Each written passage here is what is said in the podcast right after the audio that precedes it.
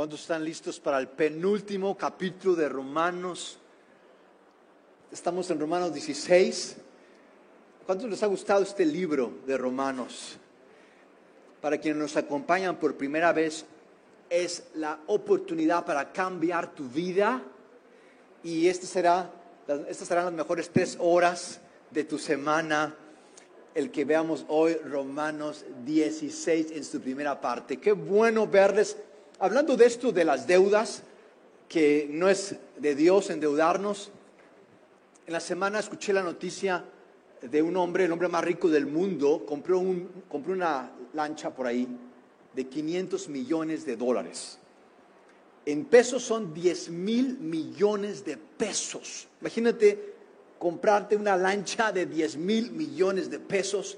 Y mucha gente empezó a decir, ¿cómo es posible que se hagan estos gastos habiendo tanta pobreza, habiendo tanta necesidad, que este hombre se compre este yate de 10 mil millones de pesos? Sin embargo, a mí me gustaría preguntarles a esas personas que están poniendo el grito en el cielo de que por qué este hombre se compra su yate. Para él, este gasto es como tal vez el 1% de su fortuna. Yo les preguntaría a esas personas que dicen que, ¿cómo es posible si ellos no gastan en algo superfluo más del 1%? Si ellos no gastan, si tienen un presupuesto donde el 10% lo dan alguna causa, otro 10% lo ahorran y así tienen un presupuesto sano. Entonces pueden tal vez decir algo de este hombre que gasta el 1% de su fortuna en un barco, pero si ellos gastan más de ese 1% y porque tienen un menor ingreso, tal vez puedan decirse que se justifican de que no hacen esto que el hombre, pero hacemos tal vez lo mismo, ¿verdad? De modo que, bueno, solo mencionando esto de las deudas, eh, hablando del video que les pasé, que pueden fácilmente secuestrarnos, quiero que hoy hagamos una pequeña reflexión respecto a algo que Pablo va a hablarnos en este pasaje del día de hoy. Y quiero comenzar planteando esta pregunta. ¿Cuál creen que sea el fin en esta vida? ¿Cuál es el fin de esta vida? ¿Cuál creen que sea el fin de esta vida? ¿Ser ricos? Como nuestro buen Jeff Bezos lo ha hecho. Ser la persona que Dios pensó que fuéramos, ok. ¿Eso qué significará? Ser transformado, muy bien. Muy bien, amar, ¿verdad? Amar, amar como Dios nos amó. Muy bien. ¿Mande? Aprender, ok. El fin es aprender. ¿Cuál creen que sea el fin en esta vida? ¿Para qué estamos aquí? ¿Cuál es la razón del por qué estamos aquí? ¿Cuál es el fin? ¿Han escuchado la frase, el fin justifica todos los medios? Es usada por los políticos y por cuantos quieren hacer algo. De hecho, lo usan, tal vez no sean solo los políticos, pero esta estrategia la usan cantidad de personas, desde el coaching hasta la educación, hasta eh, en los negocios. Te preguntan, si tú vas a alguna situación de ventas o, estás queriendo encontrarte con la persona de tu vida o, estás en algún tipo de seminario, lo primero que te, la primera pregunta que te hacen es esta, ¿qué quieres? Es lo primero que te piden que tú respondas. Y tal vez te han dicho a ti eso. ¿Qué quieres? ¿Qué quieres? ¿Qué buscas? ¿Cuál es tu sueño? Así te dicen. ¿Cuál es tu sueño? En otras palabras, ¿cuál es tu fin? Nos preguntan eso y tal vez tú has respondido, yo quiero alcanzar esto, yo quiero ser aquello. Tal vez hemos dicho cantidad de propuestas. Es lo primero que nos preguntan, ¿qué quieres? ¿Cuál es tu fin? Pero yo creo, y no solamente yo creo, Pablo nos va hoy a compartir de una manera increíble y magistral, que no importa lo bueno que sea tu medio, no importa lo increíble que sea ese fin que tú tengas, tú puedes contestar en mil cosas y no importa lo magnífico que este fin te sea, si tu fin está equivocado, no importa cuán buenos sean tus medios. Si tu fin está equivocado, no importa cuán increíbles y buenos sean tus medios. Pero a veces vamos pensando que los medios justifican el fin. Y si nuestro fin está equivocado, no importa cuán buenos sean nuestros medios. De modo que mi pregunta es esa, ¿cuál crees que sea el fin en esta vida? Tenemos primero que definir eso. Y yo creo, de acuerdo a lo que el Señor nos ha dejado en su escritura y lo que Pablo va a abundarnos hoy en este pasaje, que el fin en esta vida es ser un medio. El fin en esta vida es ser un medio. Se nos dice que nosotros somos el fin, que nosotros somos lo que queremos, que busquemos lo que soñamos. Pero cuando el fin está equivocado, no importa cuán buenos sean los medios. Y el fin no es que tú y yo seamos el fin, es que tú y yo seamos un medio. Pero qué difícil aceptar eso.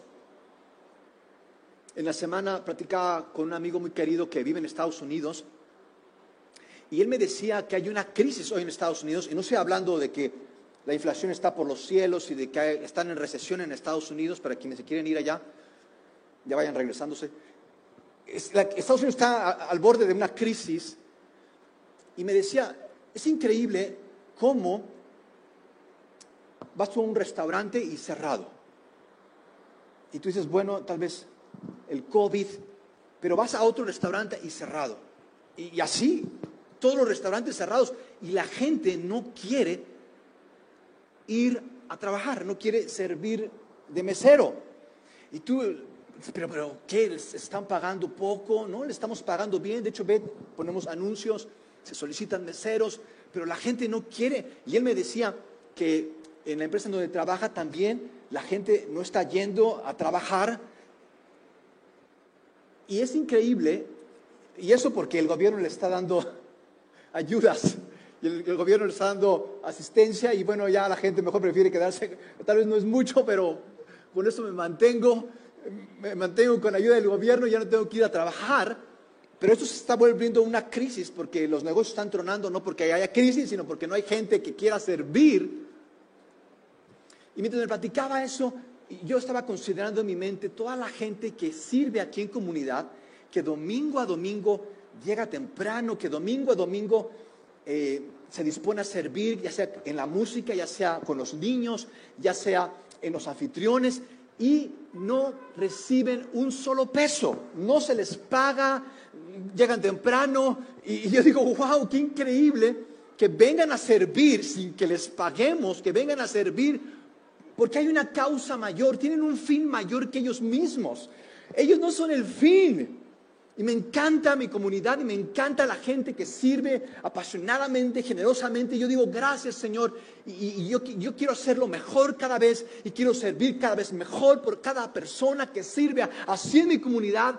Y doy, ¿cuántos le dan gracias a Dios por todos los que sirven en comunidad? ¿Cuántos les dan un, un fuerte aplauso a todos ellos, a los que te reciben, a los que están con tus niños, a los que nos ayudan en la música? Señor, gracias, gracias, gracias por sus vidas, porque ellos saben que no son el fin, son un medio y quieren ser un medio en el que Dios pueda expresarse. Cuán mis amigos, cuán sencilla se nos hace la vida cuando ya no queremos ser el fin. Cuán sencilla se nos hace. Yo creo que detrás del por qué a veces estamos estresados, cansados, es porque de algún modo estoy queriendo ser el fin y no un medio en el que Dios puede expresar su paz a quienes conmigo están. De modo que hoy quiero tratar con ustedes el pasaje de Romanos capítulo 16, del su versículo 1 al 16, y es una lista de nombres donde Pablo agradece a tal y cual persona por su servicio. Y agradezco a Febe y agradezco a Petrobas, una lista de personas a las que Pablo agradece por su servicio, su entrega, su trabajo, por todo lo que hacen en la obra de Dios. De modo que vamos a hoy ver una lista de nombres. Yo recuerdo cuando eh, hace algún tiempo allá por Deuteronomio, eh, en algún libro de la Biblia encontraba listas de nombres. Yo decía, bueno, Señor, no me interesa saber quiénes son. eh, eh, yo sé que es el directorio telefónico de alguna ciudad de Israel, pero bueno, no voy a hablarle a nadie, de modo que me voy a brincar tantos capítulos. Y después en el Nuevo Testamento encontraba otra lista de gente y más nombres y yo decía, Señor, creo que puedo posponer leer todos estos nombres, no los conozco, no quiero leer tantos nombres, se me hace que me voy a dormir antes de terminar toda la lista de nombres, pero teniendo unos pocos años de ser pastor, me doy cuenta de lo importante que son las personas. Me doy cuenta de lo importante que para Dios son las personas, porque detrás de cada nombre hay una historia, detrás de cada, detrás de cada historia está Dios obrando. Y para Dios es importante cada persona y por eso pone su nombre. Pudo haber dicho, bueno, a toda la gente de Roma, ahí les envío mis bendiciones, pero da de manera puntual nombres, porque a Dios le interesan las personas. De modo que, Señor, me empezó a gustar esto de los directorios telefónicos en la Biblia. Y dije, ok, voy a empezar a leer eh, los nombres que tú tienes. Y empecé a leer cada nombre y a pensar en cada nombre. Y me pareció increíble. Cuando leía cada nombre, pensaba en cada nombre, me pareció increíble pensar que cada una de esas personas que ahí son descritas, me las voy a encontrar en el cielo.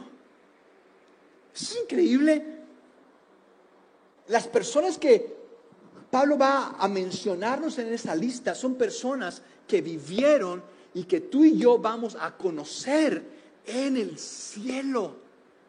Imagínate llegar al cielo y, y decir, a, ver, alguien que me ayude, algún ángel que me apoye, quiero conocer, aquí Pablo hablaba de un tal Petrobas, me gustaba el nombre, quiero saber quién es.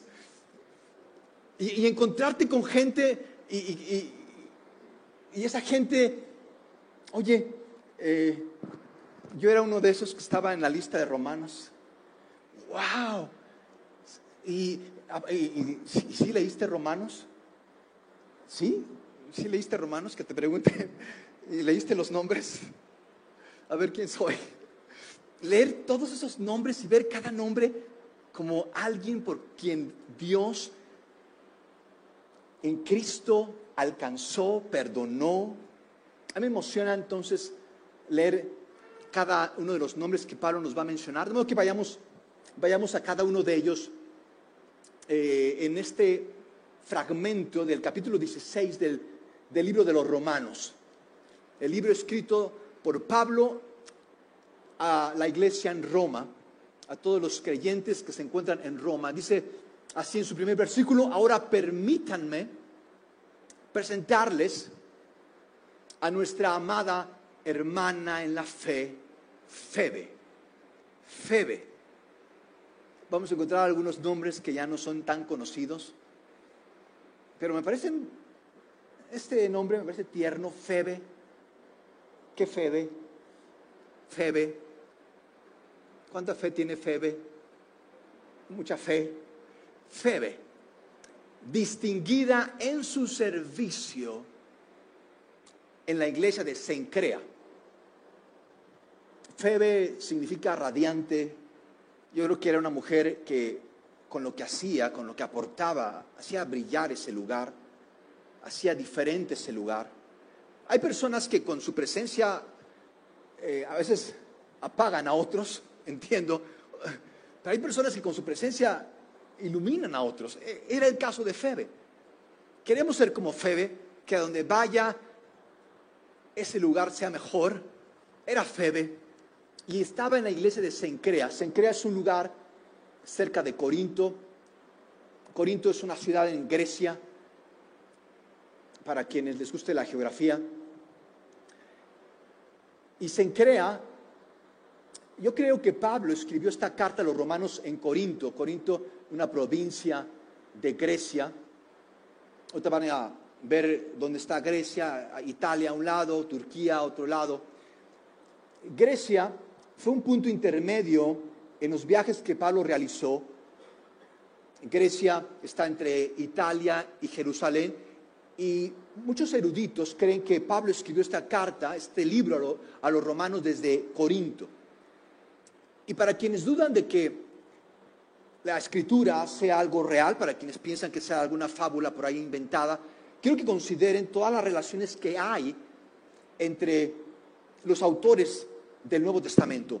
Tú vas a encontrar que en Hechos se habla de Pablo en Corinto y que en Efesios, y tú puedes cruzar la información y decir, wow, creo que esto es verdad, porque aquí Pablo habla que estuvo en Corinto y que en Corinto, en la iglesia de Corinto, había tales personas que después se mencionan en Hechos y que se mencionan en Efesios, de modo que, bueno, tú dices, creo que esto está haciendo sentido. Y Pablo escribe desde Corinto, y en Corinto hay una iglesia, se crea, donde está esta mujer, Febe, se cree que era soltera, no se sabe si era viuda o eh, tal vez divorciada, o, pero no se menciona a su esposo. Lo que sí se considera era que era una mujer afluente, tenía los medios para poder dedicarse por tiempo completo a servir en la iglesia, apoyar las labores de evangelización de Pablo. Y Pablo menciona que Febe va a llevar esta carta, eh, habla de ella como una emisaria, va a llevar, imagínense qué responsabilidad de llevar este documento, que es la obra magna, magna de Pablo, de, es su mayor creación teológica, de llevar este libro a Roma. Imagínense la responsabilidad de llevar, ¿a quién le encargarías tú llevar tu obra magistral, la que va a culminar tu trayectoria teológica, ¿a quién encomendarías para llevarle a tus más queridos amigos en Roma esto que has hecho con tanto cariño? ¿A quién encomendarías? Piensa en alguien. En esa persona no porque te la va a perder. ¿En quién? Fe ver a esa persona, confiable, donde tú le decías, nos vemos a las 12 y no llegaba a las 3, estaba a las 12. Una persona confiable, una persona en la que tú podías descansar. Porque hoy en día nuestras relaciones no son así como que de descanso y de apoyo. Eh, uno está pendiente a veces eh, de si me habla o no me habla y me habrá dejado en visto y por qué es así. Uno no puede descansar hoy en día con las personas, pero esta persona era confiable.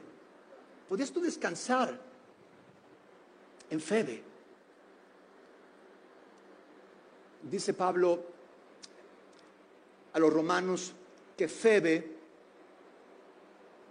esta sierva del Señor, le pide que por favor la reciban, reciban a Febe en el Señor y atiéndanla bien, recibanla bien. Así es como el pueblo de Dios trata a su gente. Reciban al estilo de los hijos de Dios, al estilo de Sinaloa. ¿Cuántos son de Sinaloa por ahí? Arriba Sinaloa. ¿Cómo se recibe allá la gente? Se recibe con cariño, eh, efusivamente. Antes yo pensaba que no era necesario ser expresivo. Yo no era expresivo. Eh, yo decía, no necesito ser expresivo. Eh, ¿Por qué quieren que sea expresivo? Me están esforzando. yo pensaba eso hasta que leí esto donde se nos pide ser expresivos. Y decía, bueno, es que yo no tengo, no me gusta la gente, pero es que no es cuestión de que si te gusta la gente o, si eres o no eres expresivo, es una decisión que tomamos. Ser expresivo, ser generoso, ser amable, es una decisión que tú y yo tomamos. No es así, es que yo no tengo ese carácter, yo no soy así, a mí no me crearon así. No es eso es una decisión que tú y yo tomamos, ser expresivo. ¿Y por qué somos expresivos? Les voy a decir por qué somos expresivos. Porque cuando Dios nos recibió, cuando tú y yo nos volvimos a Dios, Dios nos recibió no con manos cruzadas, esperando por alguna justificación.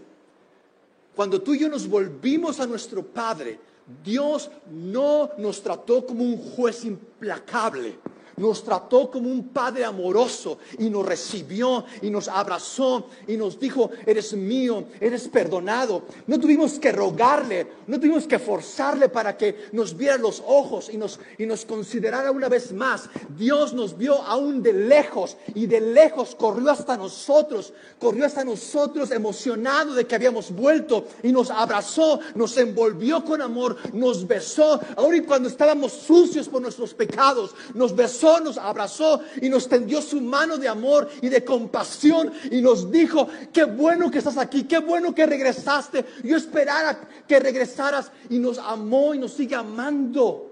Es por eso que somos expresivos, porque así fue Dios como nos recibió. ¿Y por qué yo no me siento así, pastor?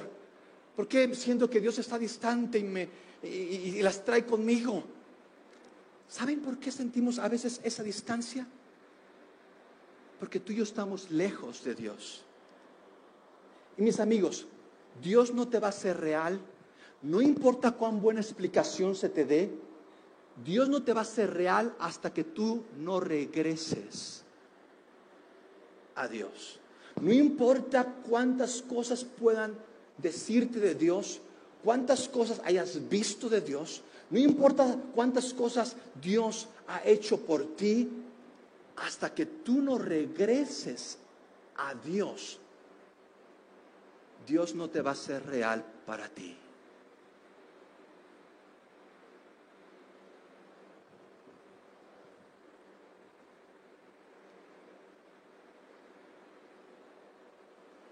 El pueblo de Dios también vas a encontrarlo en la escritura como los santos. Y, los santos no son personas que se visten así, porque es lo que nos han dicho. Ellos son los santos. Y para ser santo tengo que vestirme así, bueno, mejor sigo siendo pecador. No me gustan esos disfraces. Y aquí están poniéndose de acuerdo cuándo y en dónde va a ser la fiesta de disfraces. Hay cada disfraz que se pone. Los más, los que más me gustan son los de las capas doradas que llegan hasta acá arriba. Esos están tremendos. Y hay otros que, aparte de ese disfraz, usan no sé cuántas cosas por aquí así. Hasta le salen humo. Y después nos quejamos de lo que se visten en Halloween. Yo digo, bueno, pues no sé cuál esté más. Para ser santo tú no tienes que vestirte así. Para ser santo solamente tú tienes que regresar a Dios. ¿Sabías que el cielo no es de los buenos ni el infierno de los malos? El cielo es solo y solamente de los perdonados. Los perdonados. Y tú no puedes ser perdonado si tú no regresas a Dios. Dios te perdonó, Dios te amó, pero muchos desconocemos cuánto Dios ha hecho por nosotros porque no regresamos. Y dice Pablo de una pareja, dice, denle todo el apoyo que requiera, porque Febe ha sido solidaria. Febe ha sido benefactora de muchos, incluido yo. Febe al parecer tenía dinero, era una mujer afluente y, en el ministerio de Jesús tú vas a encontrar que mucho del apoyo que ayudó a Jesús a, llevar a cabo su, obra fue apoyo de mujeres. Muchas mujeres contribuían en el ministerio de Jesús y, y era una mujer que aportaba, que era generosa en la causa de Cristo. Y Pablo hace mención de ella, de su generosidad. Saluden en mi nombre a Priscila y a Aquila. Ellos han colaborado mucho conmigo en la obra de Cristo Jesús. Ellos arriesgaron su propia vida para salvar la mía. Y les estoy muy, muy agradecido. Las iglesias de los que no son judíos también les dan las gracias. ¿Cuál es tu límite cuando se trata de seguir a Jesús? ¿Qué has considerado como tu punto límite en esto de seguir a Jesús? Me, recuerdo una persona que hace algunos años me dijo, si algo le llega a pasar a mi hija, yo creo que no podré seguir creyendo en Dios. Así me dijo. Si algo le pasa, yo, me quedé pensando, bueno, ¿qué Dios, qué culpa tiene Dios de que tú, no sé, le hayas dado permiso de ir a una fiesta y, y después ahí se complicó la cosa? ¿Por qué habrías tú de dejar de creer por lo que llegue a pasarle a tu niña? Pero así me dijo esta persona. Otra persona, recuerdo, que empezó a perder el pelo y, y me dijo, pastor, estoy empezando a perder la fe. Y, y yo me quedé pensando, bueno, tal vez tuvo alguna crisis en el trabajo, tal vez la está pasando mal en la casa, hay situaciones tensas en la casa. Y no era que estaba perdiendo el pelo. Y me dijo, pastor, estoy perdiendo la fe. Me hubiera dicho mejor, estoy perdiendo el cabello. Y bueno, eh, ¿cuál sería tu límite para creer en Dios? ¿Hasta dónde tú has puesto el límite? Priscila y Aquila estuvieron dispuestos a ir a la cárcel por seguir a Jesús. Estuvieron dispuestos a ir a la cárcel. Ese es un límite bueno. Ok, Pablo, si va a ser necesario que vayamos a la cárcel, voy contigo. ¿Es necesario que vayamos a la cárcel, Pablo? Si es necesario, si no hay otra opción, voy contigo. ¿Cuántos, cuántos dirían así? Estoy dispuesto a ir a la cárcel contigo, Pablo. A veces ni a levantarnos temprano, ¿verdad? Ya llegué tarde, pastor, perdóneme. ¿Cuál es nuestro límite? Esta pareja hermosa, Priscila y Aquila, estuvieron dispuestos a ir a la cárcel. Y Priscila y Aquila eran, ellos se conocieron en Corinto, cuando tú lees la epístola de Pablo a los Corintios, encuentras a Aquila y a Priscila, se conocieron, se conocieron en Éfeso, después se vieron en Corinto, se conocieron en una conferencia, en una convención de camperos. Ambos se dedicaban a hacer tiendas y ahí se conocieron. Pablo les compartió la fe, ellos se volvieron al Señor y fueron un apoyo increíble para Pablo. Después, Priscila y Aquila tomaron su propio rumbo y en Éfeso, en una ciudad de la, aquella Grecia, Priscila y Aquila ayudaron a un hombre que estaba un poco falto de instrucción bíblica. esta, esta pareja ayudó a este hombre llamado Apolos a conocer más del camino de Jesús. Y después Apolos es mencionado como uno de los más importantes oradores en la, en la cristiandad, así al, nivel de Pablo, al nivel de Pedro, Apolos. Y fue Priscila y Aquila quienes lo instruyeron a Apolos. Qué increíble ver matrimonios sirviendo a Dios. Yo creo que un matrimonio que sirve a Dios es un matrimonio que va no solamente a mantenerse, sino un matrimonio que va a ser realmente feliz. ¿Saben que es tan difícil hoy ver un matrimonio feliz?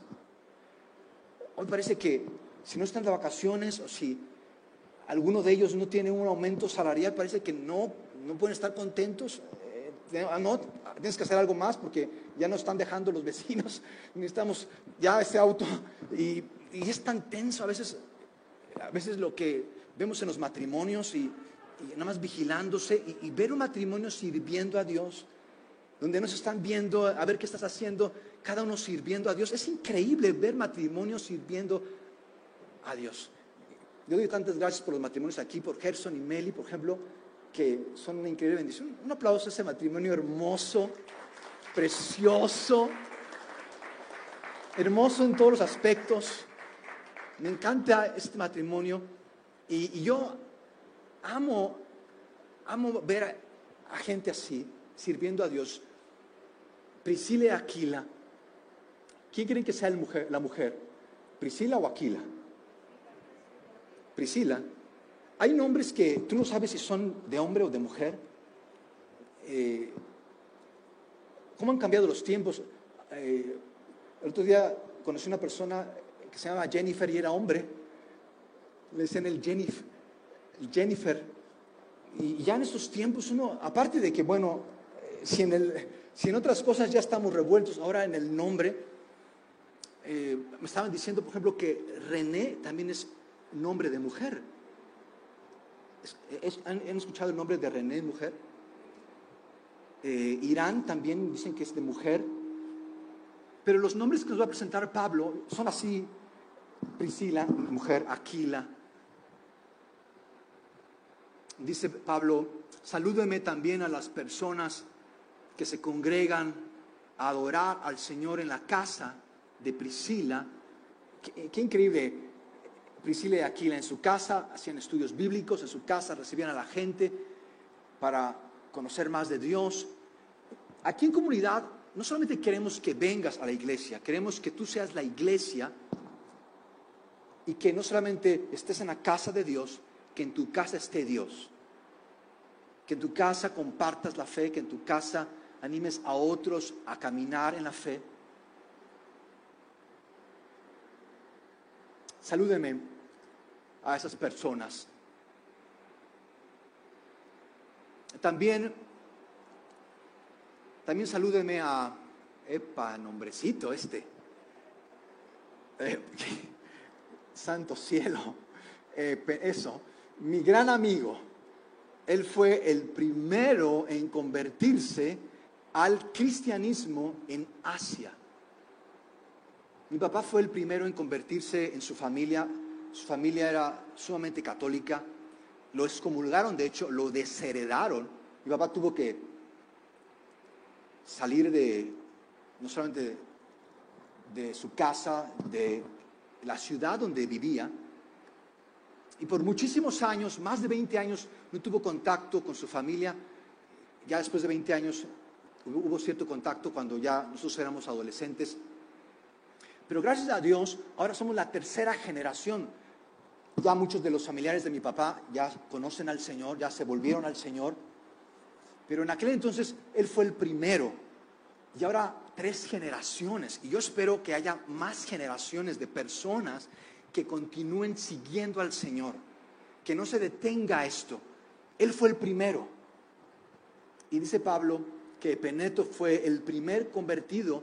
¿Qué significa convertido? Convertido significa alguien que se volvió, que se convirtió, que se volvió, que regresó al Señor. Todos nosotros nos hemos descarriado, nos, hemos apartado de Dios, y cuando escuchamos el mensaje y nos volvemos a Dios, es cuando empieza el cambio más importante en nuestras vidas.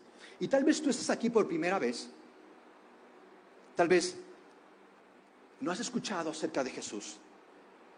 Yo quiero hoy invitarte a la más increíble jornada, aventura en tu vida, que es seguir a Jesús. Jesús es Dios hecho hombre. Dios creó todo lo que existe, Dios nos creó a nosotros, Dios tiene sus leyes con las que gobierna el universo, pero nosotros violamos las leyes de Dios. Si se viola alguna ley, le llamamos delito. Si nosotros violamos las leyes de Dios, le llamamos pecado. Así como el delito corrompe, así el pecado nos corrompe. Y corrompió nuestro espíritu, corrompió nuestra alma. Fue que negamos a Dios, en el pecado desconocimos a Dios, en el pecado nos separamos de Dios. Es un engaño el pecado. Y Jesús, y algo increíble, algo increíble es que Dios no esperó a que tú cambiaras. Él cambió y se hizo un ser humano y se volvió un ser humano para enseñarnos el peligro del pecado, para enseñarnos el daño del pecado y volvernos a Dios. Él es el camino, es por eso que Jesús dijo, yo soy el camino. Él es la manera para regresar a Dios. Y Jesús nos llama a regresar a Dios. Jesús fue sin pecado, no ha habido una persona sobre la tierra en la historia de la humanidad que no haya pecado. El único es Jesús. Tú puedes estudiar y, ver las religiones universales y el único que se proclamó Dios, el único que se declaró Dios fue Jesús. No hay otro líder de alguna religión mundial que se haya declarado Dios. Jesús se declaró Dios mismo y por eso lo crucificaron, porque él se declaraba a sí mismo Dios. Pero en su crucifixión, en su muerte en la cruz, él tomó un lugar que tú y yo merecíamos. Tú y yo merecíamos la cruz, tú y yo merecíamos la muerte porque habíamos pecado, habíamos violado las leyes de Dios, pero Jesús tomó nuestro lugar en la cruz y a cambio nos dio su lugar. Él tomó nuestro pecado y a cambio nos dio su paz. Él tomó nuestra corrupción y a cambio nos dio su compasión. Y Jesús no quedó ahí en la cruz. Jesús resucitó de entre los muertos y venció a la enfermedad, y venció al pecado, y venció a la muerte, y venció nuestro orgullo. Y se apareció a más de 500 personas. Sus discípulos estaban tan emocionados de que Jesús había resucitado, no lo podían creer. Estaban tan emocionados que una vez que Jesús ascendió a los cielos y les dijo, vayan y hagan discípulos en mi nombre, estaban tan emocionados sus discípulos que nada los paraba, nada los detuvo. Y en el año 300, el cristianismo de ser una secta olvidada en los recónditos del mundo llega a ser la religión oficial del imperio. Y ese Jesús, Dios hecho hombre, te dice, te llama, sígueme, sígueme. Tu vida va a cambiar, sígueme, sígueme. Regresar a Dios es el camino para tú y yo conocer quiénes somos. Dice Pablo, saluden a María. Este nombre desde, desde ese entonces, ya tiene tiempo este nombre María. Es bastante antiguo. Saluden a María. María que ha hecho un, un gran trabajo por ustedes. Vean esto, por ustedes. Hoy es tan difícil que hagamos algo así de a gratis si no me dan, si no me pagan, si no hay algo a cambio, yo no me voy a esforzar. Yo no voy a desperdiciar mi vida. Todo el mundo haciéndose rico y aquí de tonto yo, aquí sirviéndoles. María no era así. María no estaba pendiente o condicionando su entrega o condicionando su amabilidad o condicionando su generosidad. No es que esta me saludó, este, este me cae bien, ahora sí. No, María, María era excelente era, María trabajaba por ellos. Hay dos tipos de personas, las personas que te ponen a trabajar y las personas que te hacen descansar. Las personas que te ponen cargas, las personas que te agobian, las personas que, con las que estás con el pendiente y qué estar haciendo y otra vez contigo, las personas que te cargan, las personas que nada más piensas en ellas y ya te está doliendo la cabeza y las personas que te impulsan, que te animan, las, personas que te levantan. María era de las personas que te levantaban. Las personas que no te veían con ojos de pistola. Las personas que, ¿cuántos son como, como María? Que, que animan, que levantan. ¡Wow! ¡Qué bien! ¿Cuántos son como las que cargan, que tensan? Bueno, aquí, ni de uno ni de otro lado. Yo, pastor, no opino porque después me lo toman en cuenta. No vayan después a, a, seguir. Estamos en la casa de Dios, ya Dios nos está viendo, ya que María era este tipo de personas. Y yo, yo digo, Señor, gracias a Dios por María. Dice Pablo acerca de Andrónico y de Junias, paisanos míos y compañeros de prisión, los cuales son muy apreciados entre los apóstoles. Ellos se hicieron cristianos antes que yo. Andrónico y Junias. Saluden por favor a Ampliato. Ampliato. Ese debe ser como italiano. Sí, yo creo que sí. Ampliato. Ampliato. ¿Cuánto le gustaría ponerle a su hijo Ampliato? Ampliato. quien gracias a nuestro Señor Jesucristo es nuestro querido amigo. Nadie mejor que Jesús para ser amigos. Dice Pablo, quien por medio de nuestro Señor es un gran amigo. ¿Quieres tener amigos? El Señor Jesús te los va a dar. No te me desesperes. Nadie mejor como el Señor Jesús para darte buenos amigos. Gracias, Señor, por darme amigos como Ampliato dice, saluden a Urbano. Urbano, he escuchado personas llamarse urbanas. No es tan viejo, Urbano, que es un compañero de trabajo en el servicio a Cristo y también a mi querido amigo Estaquio. Estaquio. Estaquio. Estaquio. Muy bien, Estaquio. ¿Cómo le habrán de, cómo le dirán estate en paz a Estaquio? Estaquio. Estaquio. Saluden a Apeles, a Apeles, que ha dado tantas pruebas de su fe en Cristo. En otras versiones dice que es genuino, es real. Saluden a Apeles que ha dado tantas pruebas, que es un, que es un creyente, que se sigue a Jesús, que es real, que es... O sea, él no está por algo en la iglesia, él está por Cristo, es real y, y hay pruebas de eso. No solamente le gusta cantar, también le gusta servir. Hay pruebas de su fe en Cristo. Y también a los de la familia de Aristóbulo, Aristómala,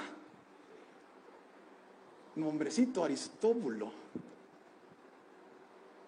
Van a salir con muchas ideas para sus nietos.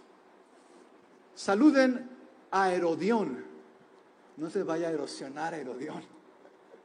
Saluden a Herodión, judío como yo.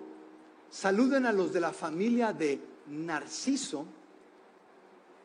Narciso. Ese Narciso debió haber estado bien orgulloso de haber aparecido ahí. Yo ahí aparecí. Y le pusieron Narciso. Que son del Señor y fieles a Él. Dice Pablo, salúdeme a la familia de Narciso, que son del Señor. Yo creo que no fue casual que Pablo apuntara esta característica de Narciso, son del Señor y fieles. Yo creo que no es posible ser fiel al Señor si tú no eres primero de Él.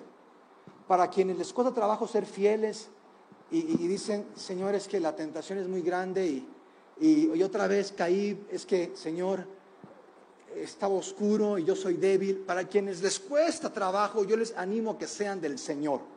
Es imposible ser fieles si tú no eres del Señor. Si tú eres de cualquier otro menos del Señor, tú vas a ser, tú no vas a ser fiel. Pero dice Pablo, son del Señor y entonces son fieles.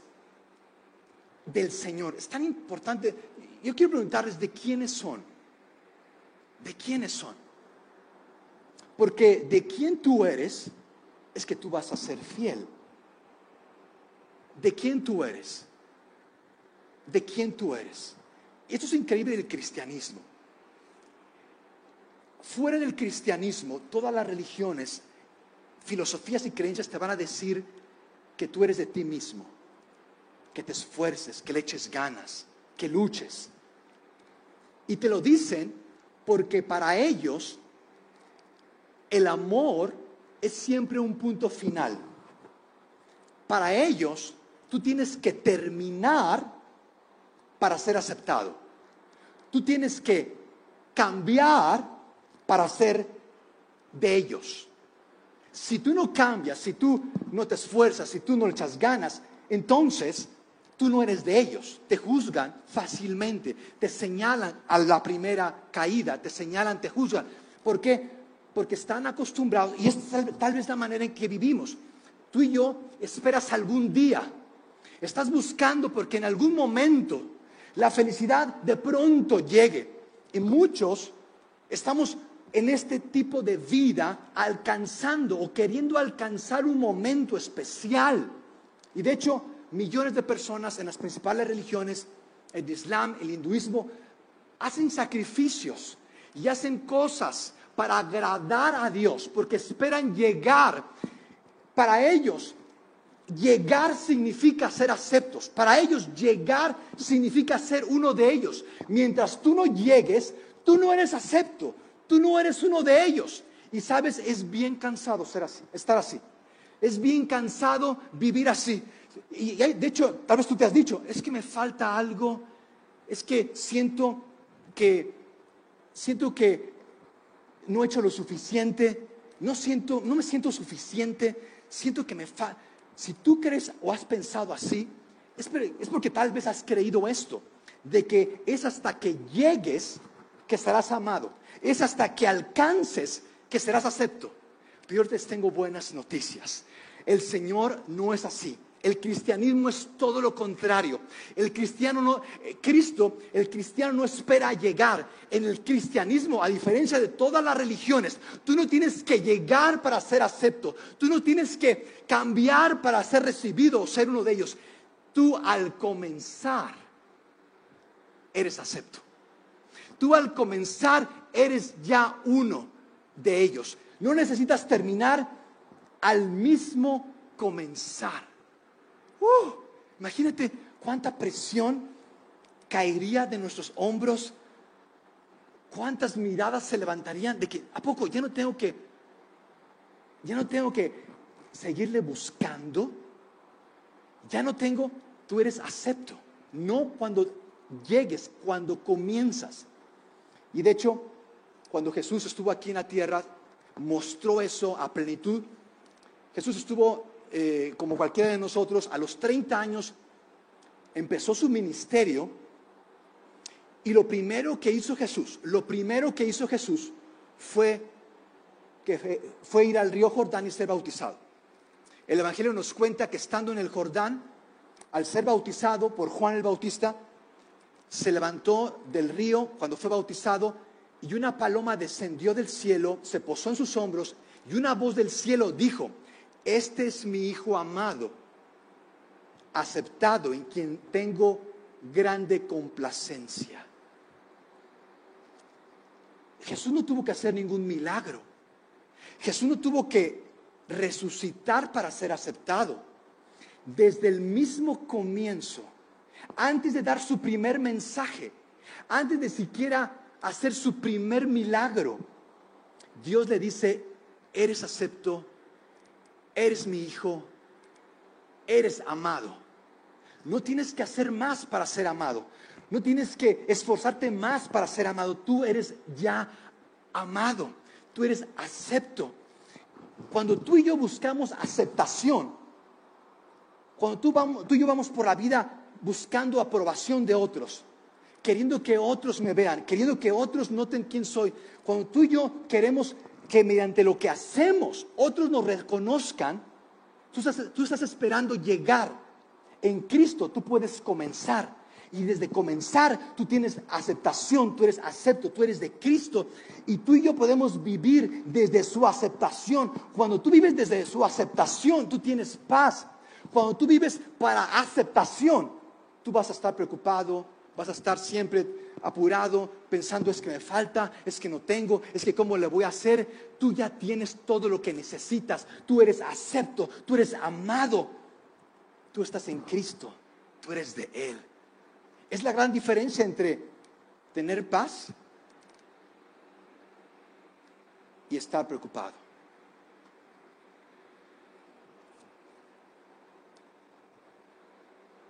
Hace algún tiempo una persona me decía, es que pastor, no me siento aceptado, no me siento elegido, no me siento que soy de Cristo, no me siento. Y le pregunté, ¿te sientes perdonado? ¿Te sientes perdonado? Dice, no, estoy con culpa, y, me tengo que esforzar siempre porque hay una voz de juicio de que no has hecho suficiente, de que se te va a acabar, de que te va a pasar esto. Estoy siempre orando de camino, pero no es una oración real, sino más bien como de emergencia, así como que, Señor, no me voy a pasar nada. No es realmente algo genuino, sino más bien así como que un escape, así como buscando quien me ayude, porque no creo que realmente... Y le dije, ¿sabes por qué no te sientes perdonado? No te sientes perdonado y por ello no te sientes aceptado ni elegido, no te sientes perdonado porque no has regresado. No te sientes perdonado y no te vas a sentir perdonado y no te vas a sentir aceptado porque no has regresado. Mientras tú no regreses al Padre, mientras tú no te vuelvas a Dios, honestamente, tú no vas a sentirte aceptado. Y vas a vivir por aceptación. Y mis amigos, vivir por la aceptación de los demás es desgastante. ¿Cómo sé que estoy viviendo por la aceptación de los demás? ¿Cómo sé que estoy viviendo porque estoy preocupado? Cuando tú estás preocupado por qué va a ser y, cómo lo voy a hacer, es porque tú estás dependiendo de lo que tú puedes hacer, no de lo que Dios ya ha hecho por ti. Y mientras tú dependes de lo que tú puedes hacer, ay mamá, qué finito, qué vulnerable, cuán limitado estoy. No puedo hacer mucho. Algo va a pasar que va a deshacer mis planes, algo va a pasar que va a echar a perder lo que he hecho, algo pero cuando dependo de lo que Dios ha hecho por mí, lo que no puede cambiar, lo que siempre va a estar para mí, que fue aquella cruz en la cual Dios en Cristo pagó por mis pecados, yo puedo ser aceptado, yo puedo regresar. Y para concluir, Pablo nos dice en el versículo 14, dice, saluden a Síncrito, Aquí vienen los nombres más, los, mejores nombres de toda la lista. Fregonte, esa debe ser un fregón. Hermes, Petrobas, así le pusieron creo que a una empresa brasileña. hermanos, a sus hermanos y a sus familias también. Salúdenme a todos ellos, a sus parientes. Dice, saluden a, al filósofo, ah, no, ¿qué dice? filólogo, a Julia, a Nerea y a su hermana, que ya no me acuerdo. ¿Cómo se llama? No me acuerdo, por eso le puse a su hermana. A Olimpo, esa debe ser de Grecia, y a todo el pueblo que, de Dios que están con ellos. Salúdenme, en fin, salúdense, salúdense unos a otros. Salúdense unos a otros con un beso fraterno. ¿Cuántos quieren que ya acabe la pandemia? ¿Cuántos quieren que ya no, ya no, ¿Cuántos ya no quieren usar cubrebocas? ¿Cuántos están hartos del cubrebocas? ¿Será porque ya quieren regresar a saludar de beso? ¿Cuántos quieren que regrese el saludar de beso? ¿Sabían que en Rusia se saludan de beso, pero de boca a boca? y entre hombres. ¿No sabían eso? En Rusia, esa, es lo que nos han dicho, porque hay una foto por ahí del primer ministro de Rusia y de Alemania dándose tremendo beso, y, de ahí todo el mundo pensó que en Rusia se saludan de a beso entre hombres, pero no, no es cierto. Son muy fríos en Rusia y, apenas te saludan. Eh, y no, yo creo que no tenemos que, hay que poner nuestros límites con esto de regresar y ya saludarnos de a beso y y todo el mundo saluda y se da beso. Yo creo que es bueno que sigamos. Algunos les conviene seguir con cubrebocas. Salúdense tal vez así, hi-fi, está bien. En aquella cultura era común saludarse, pero pensamos que lo, hacían entre todos, no. Esto era eh, una costumbre entre parientes cercanos conocidos muy cercanos, de modo que si apenas lo conoces no estás forzado así como que a saludar de beso, pero consideren a la iglesia como alguien cercano, tan cercano como para que tú puedas saludarlo de beso, en el sentido de que somos hermanos. Si tenemos un mismo Padre, tenemos un mismo hermano que nos reconcilió con el Padre que es Jesucristo, es nuestro hermano mayor, podemos ser hermanos, podemos tratarnos. Y por eso Pablo dice, salúdese fraternalmente con un beso, un beso santo. Salúdense en ese espíritu. Y termina diciendo Pablo, en cuanto a esta lista, en cuanto a, todas estas personas, habría algo, creo que sí, dice Pablo,